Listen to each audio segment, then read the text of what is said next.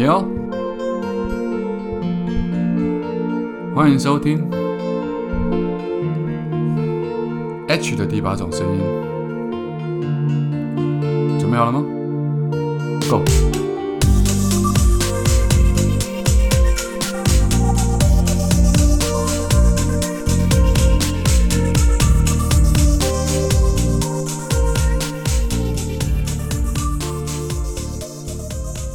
各位听众，大家好，欢迎再度收听 H 的第八种声音。早安、午安、晚安，不知道你人在哪里，不知道你现在那边是几点，所以我们用三种不同时间的问候语跟你打声招呼。希望你能够过一个美满的一天，或者是一个漂亮的夜晚。呃，昨天结束了在台南的这个签书会之后，在签书会上回答了蛮多人的问题，然后明天我接着要去上别人的 Podcast。要去上 podcast 之前，通常主持人都会提一些访纲来给我。我在明天要受访的这个朋友的访纲上面看到了一个问题，他问我说：“我是从什么时候开始，明明是一个大男人，或者是说这么样的一个直男，会变成去反复全社会，会去反对这种大男人主义的一个男性呢？”我后来思考了一下，我想。可能很多人有跟我类似的经验，但也有可能很多人跟我有过类似经验，但不会做跟我有类似一样的改变。我从一个很父权社会的状态下成长，我做了一些父权社会下男性该做的不好的行为，在跟女生相处过后，可是，在分手之后，我总是会检讨说，是不是在这段感情里面是我做错了什么，所以感情才会结束，而不是对方做错了什么。因为在争吵的过程当中，我总是试图让让对方啊觉得他做错，让我自己占上风。我想要把这个争论获得胜利。可是真的分手之后，你就算争吵结束之后，你就会慢慢去思考，到底我是真的胜利，还是只是赢在嘴巴上的一些无谓的道理跟技巧？常常我在思考完这些事情之后，我就会发现一件事情，那就是其实他们有他们的道理，而社会正在转变。没有改变的是我们自己，因为我们可能无形当中受到父权社会的影响。所以，如果我明天要去上这个节目，被问到这个问题的话，我想我会这样跟他们讲：，就是因为我经历过不同的女性的朋友，应该讲错了，应该说女朋友之间的恋情。好了，就算是女性朋友之间的交往，我认识那么多的好的女性的朋友，他们谈他们的感情也好，他们在告诉我他们的爱情爱情的问题也好。我可以从他们在讲问题的同时看到他们的缺点，我们我也可以同时间看到他们在讲对方那些男性的缺点，问题点出在哪里？的确呢，都是父权社会下所造成的影响，而女生已经改变了，男生却还是一样浑不知觉，所以造成了两个人之间的认知有一个非常大的落差。我相信这就是现在社会所产生的一个很大的问题啊。那在我交往过了那么多女朋友之中，有一个女朋友是我相当心疼的。哦，在这边今天就跟大家聊这个过往。往往受伤最痛的部位不是在伤口，而是在心口。有时候我在举例子的时候，我总是会担心自己写出来的比较过于偏颇，因此我就会希望说丢出一些越多人看过越好的例子，包括了像是一些连续剧或者是一些漫画。好比一九九一年的日剧《东京爱情故事》里面呢，永尾完治和赤名莉香之间的那段感情啊，我相信很多人如果是年轻人，现在在听我这段，他一定会完全一头雾水。但事实上，在几年前，其实《东京爱情故事》是有被翻拍的，所以也不能说我们在讲一些很老掉牙的东西啦。那当年的那个《东京爱情故事》，因为由织田裕二跟那个铃木保奈美所演的，所以让人家非常的回味无穷。当然，时空背景已经都大不相同了。就算是现在的日本人当中存在着当时立项的个性，我想这个人也不见得会在生活里让你觉得哇，好特好特别哦。因只因为在当时的日本社会里面，一个所谓敢于说爱、敢于追求爱、敢于放弃爱的女人，的确是会让人印象深刻的。现在可能满街都是了。然后就像丽香最后对丸子所说的话，她说：“总有一天我们会在街上遇到吧。”就连分手，她也说的那么的潇洒。让男人真心的希望说，就算分手之后，这个女人也要过得很好，希望她可以比自己过得更幸福。《东京爱情故事》描写了一位从乡下来的上班族在上班的地方认识的女主角，女主角丽香十分喜欢这个男主角，但是男主角丸子却暗恋着同样是从老家上来东京工作的以前的同班同学。丽香虽然知道，但依旧不放弃、不保留的对丸子展开爱情的攻势。虽然两个人有短暂交往，但是最后丸治还是无法放弃那位暗恋的对象。而丽香也在知道这个真正的状况之后，很开心、很爽朗的和丸治说了告别。啊，那个那一幕大家可能都印象很深刻。他们两个隔着一段距离，然后互相喊着对方的名字，这样。我想，如果有这样的女朋友，我相信男人会疼惜的。只不过感情毕竟跟友情不一样，不能够有同情的成分，因此这样的前女友会难得的让男人希望她过得比自己好，可以过得比自己幸福。我认为这是成为真正的男人的一种必要的条件，必须祝福自己爱过的女性，甚至要希望说她过得比自己好。我想这也是反父权社会的一个蛮重要的一个进步了。在大学时期呢，我就有过这么一段恋情。这一段我唯一认为自己对不起对方的恋情，唯一一个希望她可以过得比我好很多很多很多很多的女性。她是社团里面的一个学妹，长得不算漂亮，身材也不算好。在我还没有进入她的生活之前，她每天都是无忧无虑，活得十分开心。她总是笑脸对人，乐天知命。在往后的生活里面回想起来，我总是认为我的存在反而造成他很多的痛苦。因为顺路的关系，我当时常常在开车回基隆的时候，让他搭我的顺风车。某一天，我开的二手车在高速公路上抛锚了，我有点无奈，但是我记得很清楚那些细节。他说：“没关系，没关系，我们下车一起看看。”那个时候他穿的牛仔裤，他一副比我还要了解车子的模样，就下车和我一起检查着车子。没关系，慢慢来，不急不急，我没有急着要回家。他不停的安慰我，在那时候，我忽然感觉到，哇，这个女生好体贴哦。但是我确定她并不是因为对我有好感才这样说的，因为后来我花了一些时间才争取到和她交往的机会。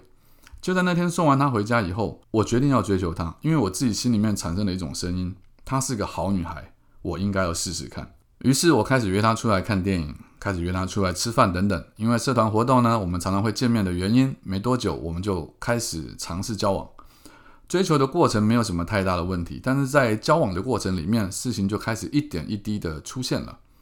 那时候的我呢，很害怕跟女朋友的家长见面，或许是因为初恋的阴影吧，就是让我感觉每个家长看到我似乎都不会对我有什么太好的感觉。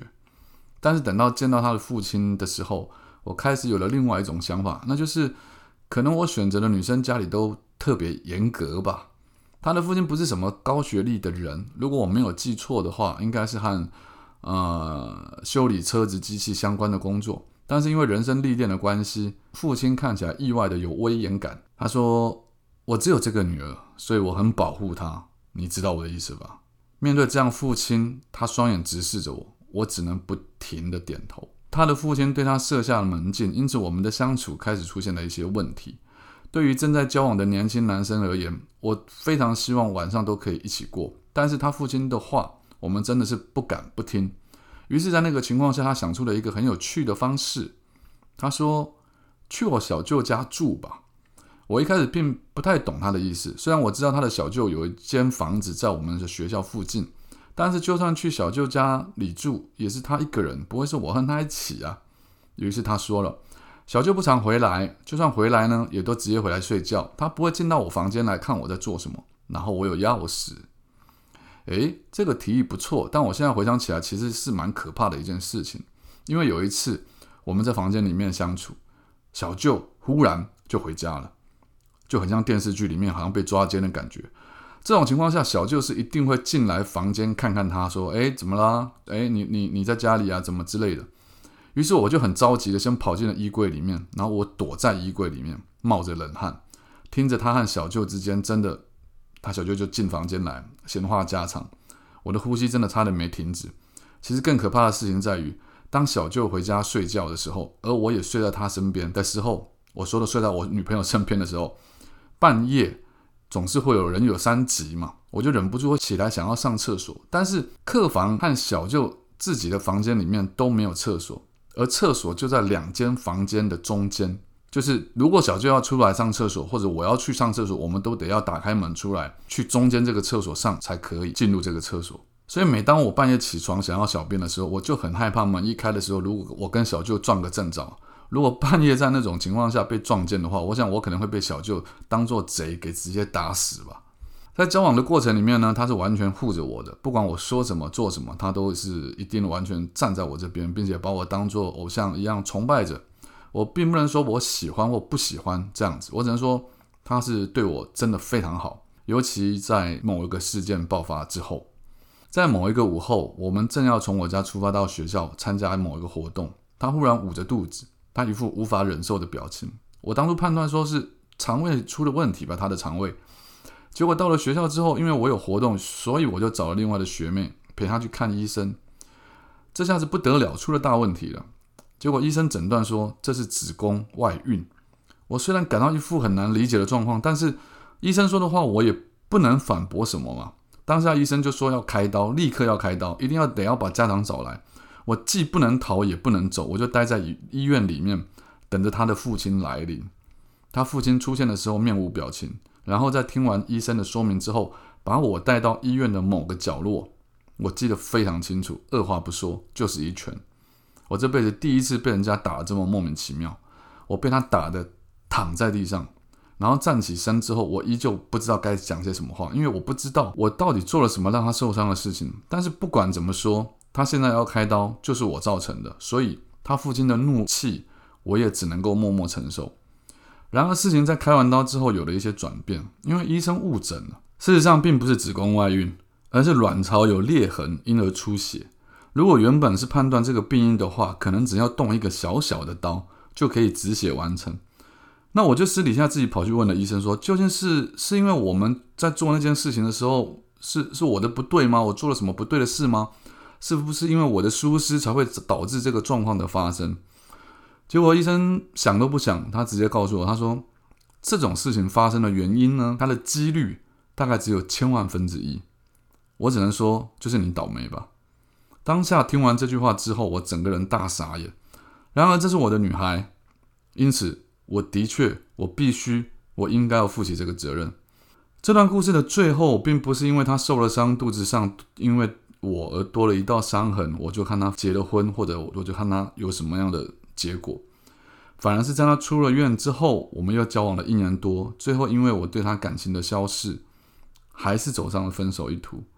然后我们两个人都知道，我不能够因为我让他身上留下了一个伤疤，我就要用同情的方式，所以跟他在一起继续交往。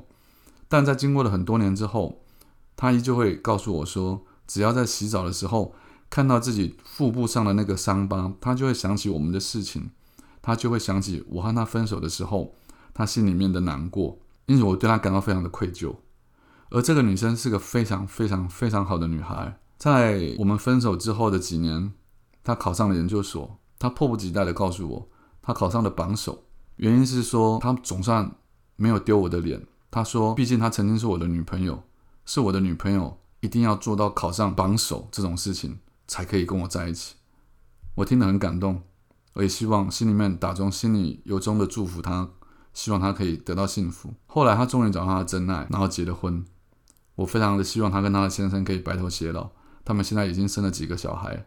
然后我也希望他心里面的伤痕，他腹部上的那道伤痕，会因为他先生对他的爱而慢慢的消弭平复。这是我的一段过往，希望给大家做个参考。有些时候，有些事就是人生会遇到的。我们没有办法解释什么原因，但我不会带有任何的恨，我也不希望他对我带有任何的恨。呃，很幸运的是，我知道我们两个彼此在现在这段时间，他有他的生活，我有的我的生活，他过得很幸福，的确如我所想的一样。希望每一段感情，你们所经历过的，都可以让你们带来额外的收获或者成长。今天就先讲到这边，希望很快可以让大家听到我的声音。我是 H，如果你还不认识我的话，赶快到脸书或者 IG 上面搜寻。作家 H，就这样，拜。